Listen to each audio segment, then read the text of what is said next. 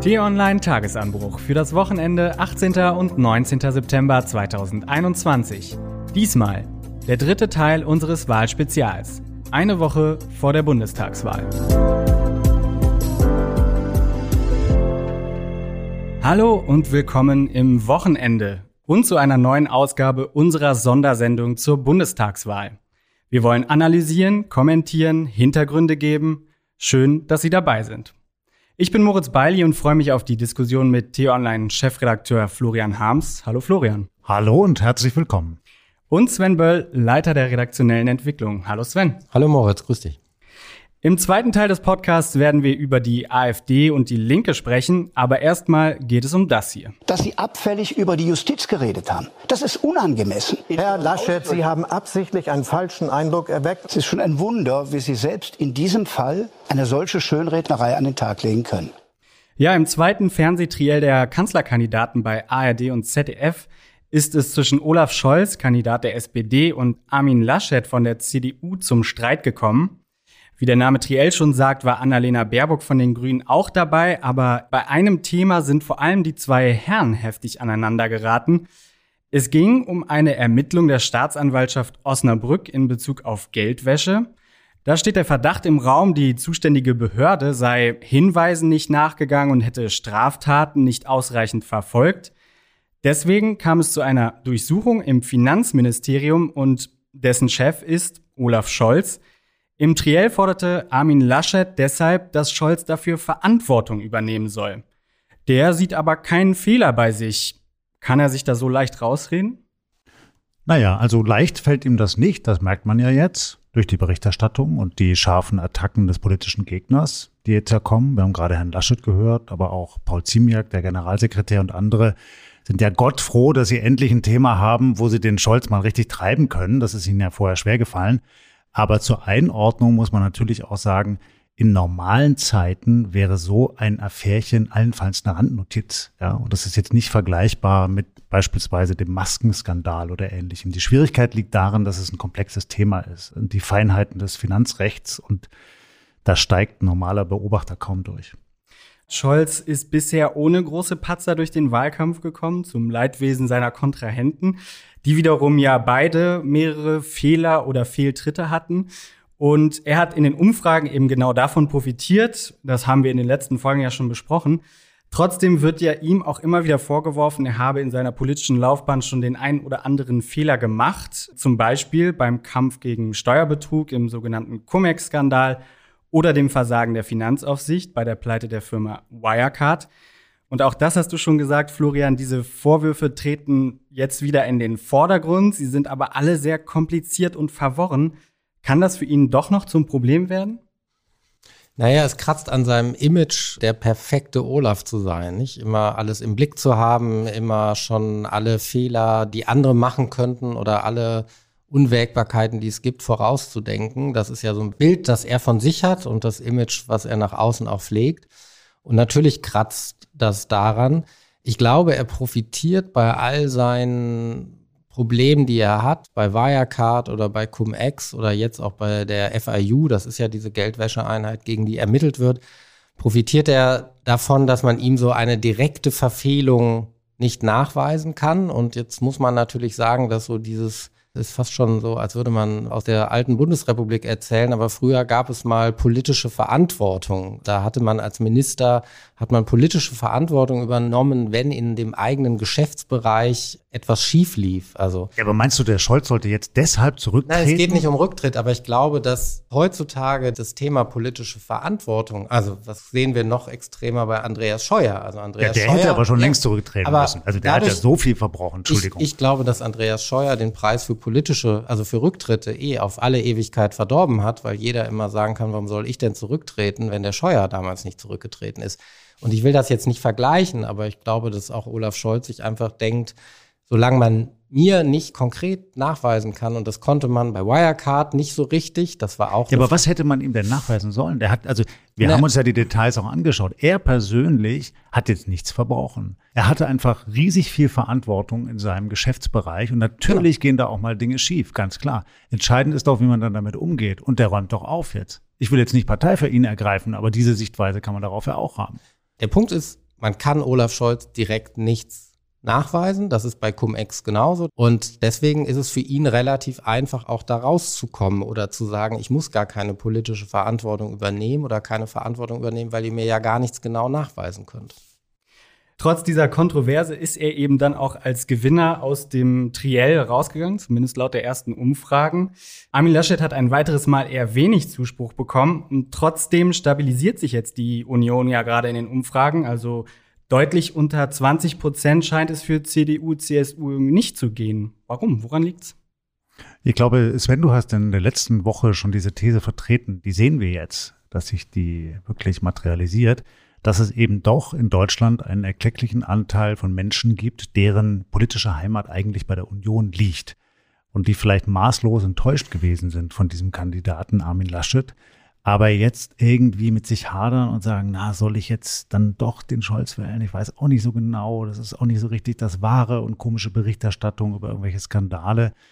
Und dann neigen sie vielleicht doch wieder zu ihrer politischen Heimat und machen dann eben doch ihr Kreuzchen bei CDU oder CSU. Ich glaube, so einen gewissen Effekt sehen wir jetzt. Und dann eben, ich mag es jetzt nicht Entzauberung nennen, aber der Olaf Scholz wird jetzt eben vor dem Hintergrund der jüngsten Berichterstattung schon auch nochmal anders dargestellt als in den vergangenen, sage ich mal, drei, vier Wochen. Und das kann natürlich dem Laschet helfen.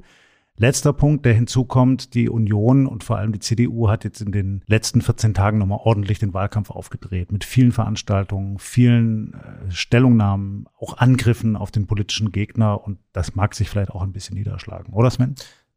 Ich würde es etwas relativieren. Ich glaube, der Niedergang der Union war relativ lang. Also die Union kommt von knapp 30 auf 20 Prozent. Das heißt jetzt einfach mal, wenn man das mal umrechnet, dass sie jeden dritten Wähler verloren hat im August das ist echt eine Menge Holz. So, also, dass die Union jetzt auf 15 Prozent fällt, das hatte ich jetzt ehrlich gesagt auch nicht erwartet. Ich hätte schon gedacht, dass die Bodenbildung früher ist. Die Frage ist jetzt, glaube ich, die entscheidende Frage für die letzte Woche, ob es jetzt eine Trendwende gibt. Du hast gesagt, du hast bei der CDU den Bodensatz woanders erwartet. Wenn man jetzt vergleicht, also die beiden ehemaligen Volksparteien, SPD, CDU, für die SPD ging es ja schon noch eine ganze Ecke weiter runter. Warum? Also strukturell ist Deutschland, glaube ich, eher ein konservativeres Land. Auch wenn wir gerne alle sozialdemokratische Politik mögen, sind wir strukturell eher konservativ. Und deswegen hat die Union sicherlich eine etwas solidere oder etwas breitere Basis als die SPD. Aber die SPD war sicherlich, als sie bei 15, 14 Prozent lag, schon wirklich am harten Kern vom harten Kern dran. Und der ist sicherlich bei der Union ein bisschen stärker noch. Und man darf auch nicht vergessen, je älter die Menschen sind, desto eher wählen sie Union. Das sieht man ja auch. Es gibt ja jetzt Umfragen auf und nach Grüne und FDP bei den unter 30-Jährigen eine Mehrheit haben, also zusammen auf über 50 Prozent kommen. Da sind schon gewaltige Unterschiede. Und die Bastionen von SPD, aber vor allem auch der Union sind die Älteren. Aber eben auch der SPD. Nicht? Es gibt ja. zugleich auch politikwissenschaftliche Untersuchungen, der zufolge die SPD die Partei ist, die die größten Chancen hat, Wählermilieus zu erobern ja. mit ihrem politischen Programm, vor allem viel Sozialpolitik. Bei den Alten zum Beispiel auch die Rente, also was sie da auch durchgesetzt haben in der Vergangenheit. Und ich glaube, damit konnten sie jetzt schon auch punkten. Wenn man die Leute fragt, was können sie sich denn grundsätzlich vorstellen, so im Leben mal zu wählen, da gibt es bei keiner Partei so wenig Widerstand, wenn man jetzt mal von AfD und Linken absieht, so wenig Widerstand wie bei der SPD. Also grundsätzlich hat sie das größte Wählerpotenzial. Und das hat sie ja auch mit Gerhard Schröder gezeigt, dass wenn man einen richtigen Kandidaten hat, die richtige Zeit und vielleicht auch sogar noch die richtigen Inhalte, dass man das ja, dann auch Frau Merkel hat das gezeigt mit ihrer sozialdemokratischen Politik. Ne? Dann schauen wir nochmal auf den möglichen Koalitionspartner einer SPD-geführten Regierung, wenn es sie dann gäbe. Und zwar die Grünen. Die waren ja auch im Triell vertreten mit ihrer Kanzlerkandidatin. Laut den Umfragen kommen die so auf 15 bis 16 Prozent aktuell. In der Vergangenheit bekam die Partei aber oft dann weniger Stimmen bei der Wahl, als ihr vorhergesagt wurde. Glaubt ihr, denen droht jetzt auch noch ein Absturz am Wahlabend? Schwierig zu sagen, aber ähm, gut steht es bei denen nicht aus. Also ich habe den Eindruck, dass viele Menschen denken, die Kandidatin sei eben doch ein bisschen überfordert.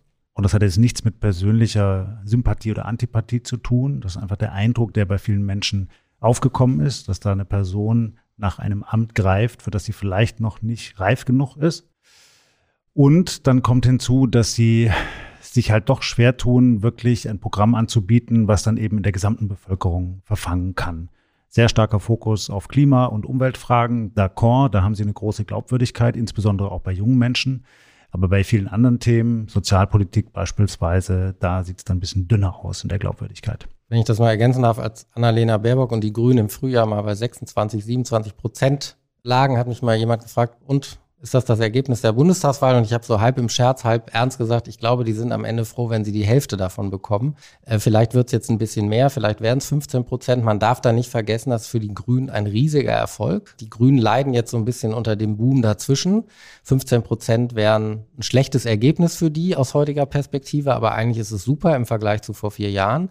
Zweiter Punkt, was ihnen noch gefährlich werden könnte, glaube ich, in der letzten Woche, gerade bei den Leuten, die noch nicht gewählt haben, das sind ja noch sehr viele, wir bekommen natürlich jetzt nochmal eine Fokussierung am Ende. Soll das der Laschet machen oder soll das der Scholz machen? Weil ich glaube, die Frage, soll Frau Baerbock Kanzlerin werden, die haben die meisten für sich beantwortet, die wird das nicht. Also haben wir eine Zuspitzung bei den beiden größten Parteien. Darum wird es gehen und das kann für die Grünen und auch für die FDP nochmal gefährlich werden. Deswegen ist Lindner ja, Christian Lindner ja jetzt auch so dabei, nochmal bei der Union zu, zu baggern und zu sagen, hier, was ihr macht, das wollen wir schon lange ähm, weil die natürlich Angst haben, die kleineren Parteien, dass wir jetzt wieder diesen Fokus auf die zwei großen haben.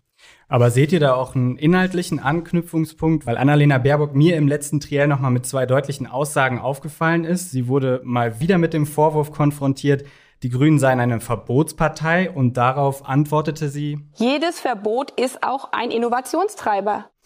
Bei der Debatte um eine mögliche Impfpflicht ist sie die einzige der drei Kandidaten, die das nicht kategorisch ausschließt, sondern für bestimmte Berufsgruppen eine Impfpflicht einführen würde.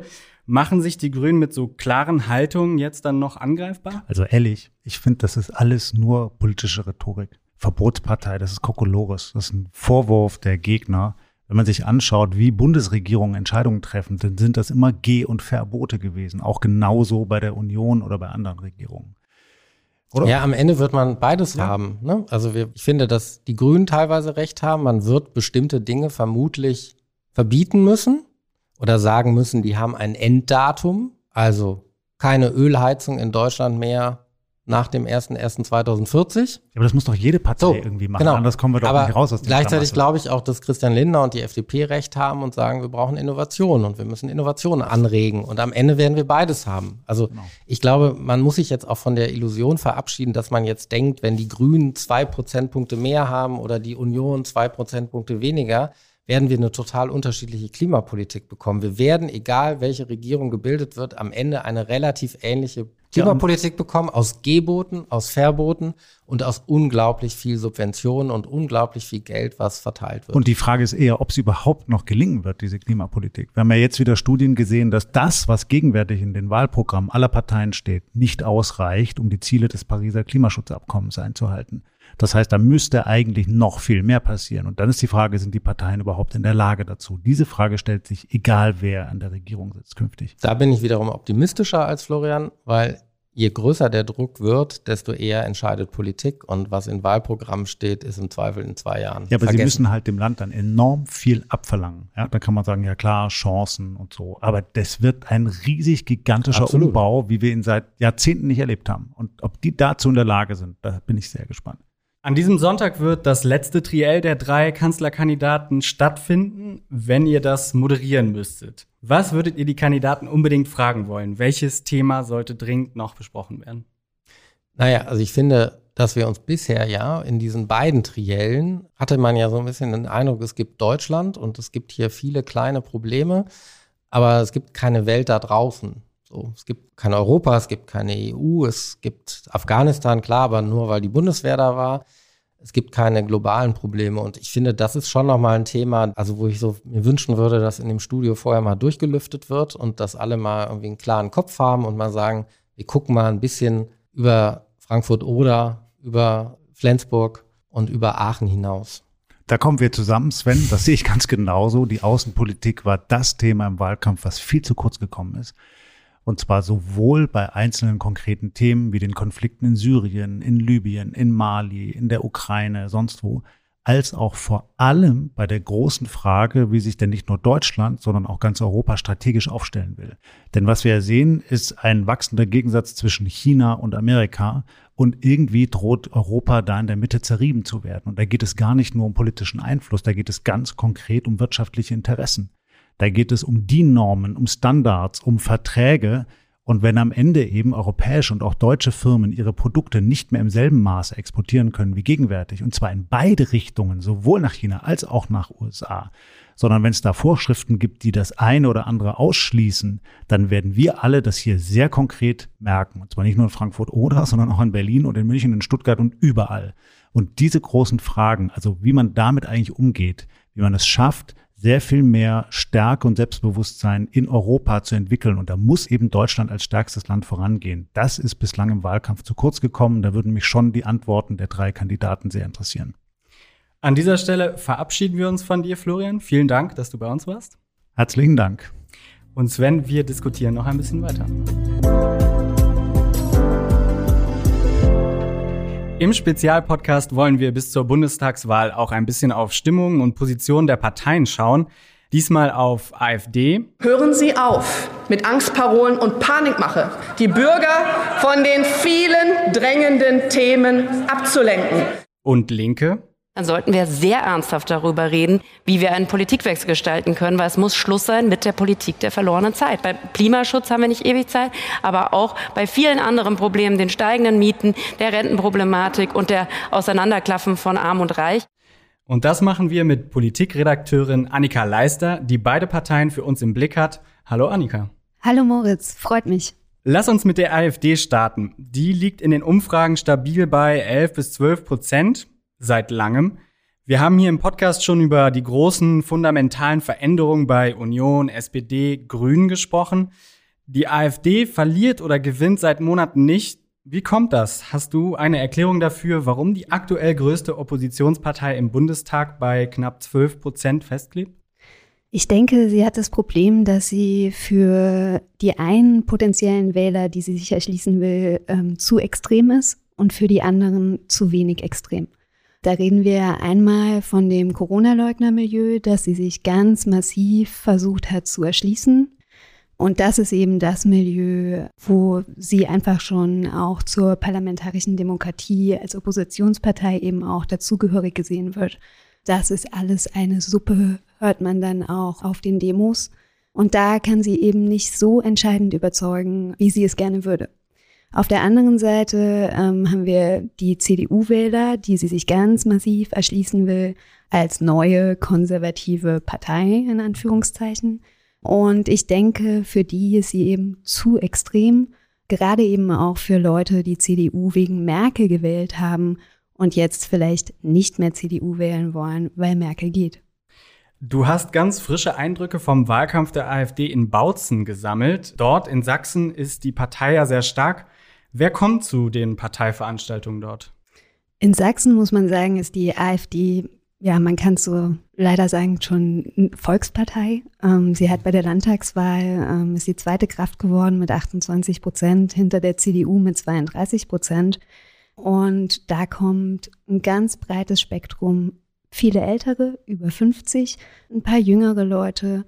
Und wenn man sich umhört, wen die Leute früher gewählt haben, dann sind da viele Leute, die früher CDU gewählt haben. Dann sind da aber auch Leute, die früher NPD gewählt haben und sagen, wir haben jetzt eine neue Alternative. Und das Problem ist aber auch da feststellbar, dass ähm, es Leute sind, die schon sehr lange AfD wählen. Es sind keine neuen AfD-Wähler. Deswegen versucht die Partei auch über andere Wege ähm, Leute zu erreichen, zum Beispiel durch massiven Briefkastenwahlkampf, durch neue Medien wie die Blaue Post in Sachsen, das macht sie in Thüringen auch, mit der Thüringen Post vorbei an den etablierten Medien eigene Medien schaffen. Im Bundestagswahlkampf 2017 konnte die AfD ja voll auf das Thema Migration setzen. Das ist ja so ein bisschen zu ihrem Kernthema geworden. Durch die Entwicklung in Afghanistan ist das jetzt wieder ein bisschen ins Bewusstsein gerückt, aber halt lange nicht so stark wie damals. Welche Themen seht ihr denn, auf die die AfD setzt und mit denen sie punkten kann? Ja, Afghanistan verfängt im Moment nicht, weil die Leute sehen, dass es keine zweite Flüchtlingswelle geben wird wie 2015, womit die AfD groß geworden ist. Was äh, die AfD versucht im Moment ist vor allen Dingen die Corona-Maßnahmen und die Ungeimpften zu adressieren. Mhm. Und da wird ihr gerade jetzt in den letzten Wochen auch nochmal massiv in die Karten spielen, die Entschlüsse zu den 2G-Optionen. Das merkt man bei den Veranstaltungen, das merkt man eben auch, wie sie sich im Bundestag äußert. Alle Alarmglocken müssen schrillen, wenn aus Politikermund ungeimpfte als Sozialschädlinge diffamiert werden und selbst ein Vizekanzler geimpfte als Versuchskaninchen bezeichnet. Das sind einfach jetzt Entschlüsse, die wirklich ihre Wählerschaft ganz massiv angeht, indem sie ausgeschlossen wird aus bestimmten Bereichen der Gesellschaft. Das ist, was diese Leute massiv aufregt. Und das ist, was die AfD ganz klar adressiert. Auf der Veranstaltung zum Beispiel eine Frage eines Mannes, wo kann ich noch Lebensmittel kaufen Mitte Oktober? Die Antwort war nicht, Sie können auf jeden Fall noch Lebensmittel kaufen, denn das ist gar nicht in der 2G-Option mit enthalten. Das ist nicht das Problem. Die Antwort war, wählen Sie AfD, dann verhindern Sie das. Wie könnte denn der Endspurt im Wahlkampf für die AfD aussehen? Also was würde der Partei jetzt noch helfen und was nicht? Mein Eindruck ist, dass die AfD im Moment ausmobilisiert ist, angesichts der Tatsache, dass wir eben nicht mehr das Migrationsthema so groß haben, wie es dann doch in der Schlussphase des Wahlkampfes 2017 eine Rolle gespielt hat, finde ich es eigentlich fast schon erstaunlich, dass die AfD immer noch so stark ist, auch wenn man bedenkt, in was für einem Zustand die Partei insgesamt ist. Das zeigt aber, dass das den Wählern offenbar egal ist. Also nach normalen politischen Maßstäben ist die Partei hoch zerstritten. Das führt eigentlich immer dazu, dass Wähler sich abwenden. Bei der AfD ist es nicht der Fall. Das wäre für mich eher ein Indiz dafür, dass sie einfach eine Protestpartei ist. weiteres Indiz dafür ist ja auch die starke Präsenz in Ostdeutschland, wo früher die Linke stark war. Und das merkt man ja, dass vor allem im Ostdeutschland auch die Linke unter der Stärke der AfD äh, leidet, so die ja auch eine klassische Protestpartei ist. Und ja, es zeigt halt offenbar und zum Glück muss man sagen, für unsere Demokratie, offenbar machen die anderen das dann immer noch gut genug. Zum Glück, dass Protestparteien einfach nur ein gewisses Potenzial haben, weil dann doch immer noch mehr Leute sich besser fühlen und besser schlafen, wenn das Land in den Händen von Leuten ist, die vielleicht noch für Inhalte kämpfen und die auch Ideen haben. Also das merkt man ja auch. Die AfD macht ja keine Vorschläge, wie man das Problem lösen kann, das Problem X, sondern sie sagt ja nur, eure Lösungen sind schlecht. Dann schauen wir doch mal rüber auf die Linkspartei. Die ist aktuell ja wieder zum Thema geworden. Es geht um eine mögliche Regierungsbeteiligung in einer Koalition mit SPD und Grünen. Vor allem die Union thematisiert das gern und verlangt von Olaf Scholz und Annalena Baerbock da eine scharfe Abgrenzung. Aber ich habe das Gefühl, das passiert jetzt nicht aus eigener Kraft, dass sie wieder so im Fokus steht, sondern eben wegen der Stärke der anderen, also SPD und Grünen. Liege ich da richtig? Also wir haben ja nur demoskopische Erhebungen. Oft, glaube ich, machen wir so ein bisschen den Fehler, dass wir bei Umfragen so tun, als wären das Wahlergebnisse. Das sind Umfragen. Umfragen sind wissenschaftlich in der Regel ganz gut ausgereift, aber es sind Umfragen. Die Linke liegt bei 6 Prozent. Ich würde mal sagen, weil es bei Umfragen ja immer eine Fehlertoleranz gibt, dass heißt nicht, dass sie sicher im Bundestag ist. Das kann sein, dass die mit 4,9 Prozent rauskommen.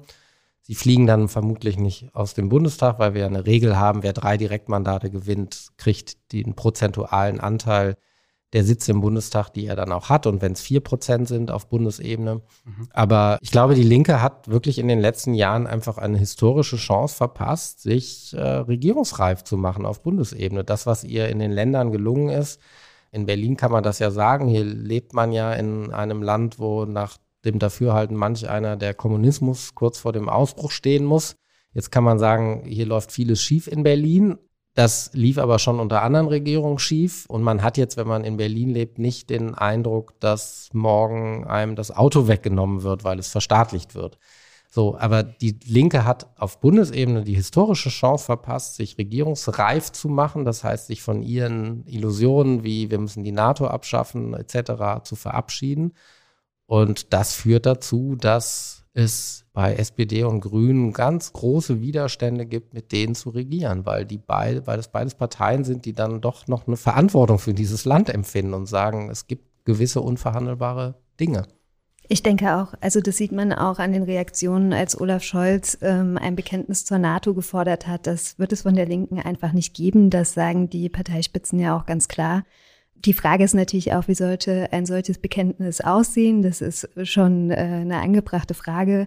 Dennoch klammert sie sich halt an bestimmte Teile im Programm, von der es nicht nur der Parteiführung schwerfällt, Abstand zu nehmen, sondern wo es auch der Basis schwerfallen wird, Abschied zu nehmen. Und das Besondere ist ja auch, dass im Fall einer Koalition mit Rot-Rot-Grün bei den Linken die Basis eben auch über einen eventuellen Koalitionsvertrag mit abstimmen wird. So, und da ist eben auch die Frage, wie tickt die Basis der Linken? Tickt sie genauso wie die Parteispitze?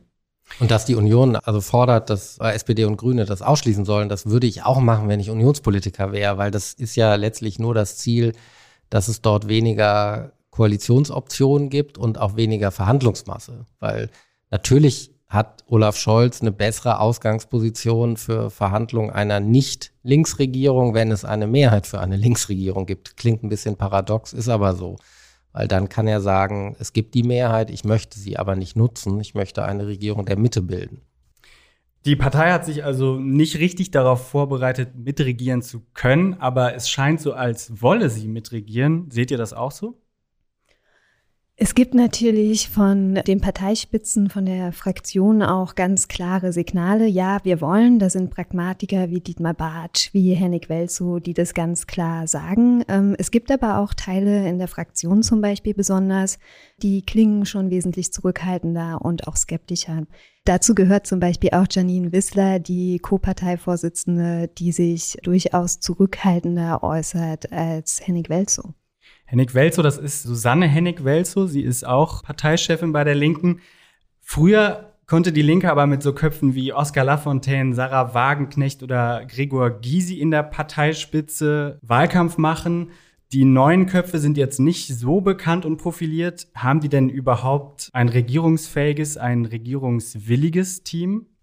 Na, es haben sich ja jetzt auch ein paar Pragmatiker und über Parteigrenzen hinweg anerkannte Fachpolitiker der Linken äh, ihre politischen Karrieren vorerst beendet. Die kandidieren nicht erneut für den Bundestag, weil sie verzweifelt sind an der Borniertheit ihrer Genossinnen und Genossen. Und das muss man einfach so sagen. Dort sitzen einfach viele Leute, die ein anderes Land wollen. Das ist ja legitim. Aber es ist halt schwierig, wenn man eine Regierung bilden will, die ähm, an den Erfolgen, die die Bundesrepublik auszeichnet, anknüpft und pragmatisch regieren möchte. Gregor Gysi ist im Übrigen wieder im Spiel tatsächlich. Also er will ja wieder einziehen. Wir haben ansonsten Köpfe wie Bartsch oder Henning Welzow eben, die jetzt so massiv werben für eine Regierungsbeteiligung. Da ist aber eigentlich zu hören, dass sie beide kein Ministeramt übernehmen wollen, so dass man eben ganz schnell dasteht und sich fragt, hm, wer soll denn dann überhaupt für diese Partei ran? Und ich glaube, das ist tatsächlich auch in Zeiten des strategischen Wählens für viele Leute ein Problem, die jetzt gerade ihr Kreuz machen wollen, sich diese Partei anschauen und sich überlegen, okay, wer könnte überhaupt, ihr bietet mir niemanden, also kann ich bei euch eventuell mein Kreuz eher nicht machen. Liebe Annika, danke, dass du zu uns in den Podcast gekommen bist. Danke, hat mich sehr gefreut. Sven, auch dir vielen Dank für die Diskussion. Ja, vielen Dank dir. Wenn Ihnen dieser Podcast gefallen hat, dann empfehlen Sie uns gerne weiter an Ihre Freunde, Bekannten, Verwandten oder Nachbarn. Der Tagesanbruch kommt von Montag bis Samstag immer um 6 Uhr zum Start in den Tag. Unter der Woche ist er kürzer, am Wochenende dafür ausführlicher, aber kostenlos ist er immer. Sie finden ihn bei Amazon Music, Spotify, Apple Podcasts und überall sonst, wo es Podcasts gibt. Und wenn Sie uns was Gutes tun wollen, bewerten Sie den Tagesanbruch gerne bei Apple oder Amazon mit 5 Sternen. Das war's für heute. Danke fürs Hören. Danke an Marc Krüger für die Unterstützung. Tschüss und bis zum nächsten Mal. Tschüss und bleiben Sie uns gewogen.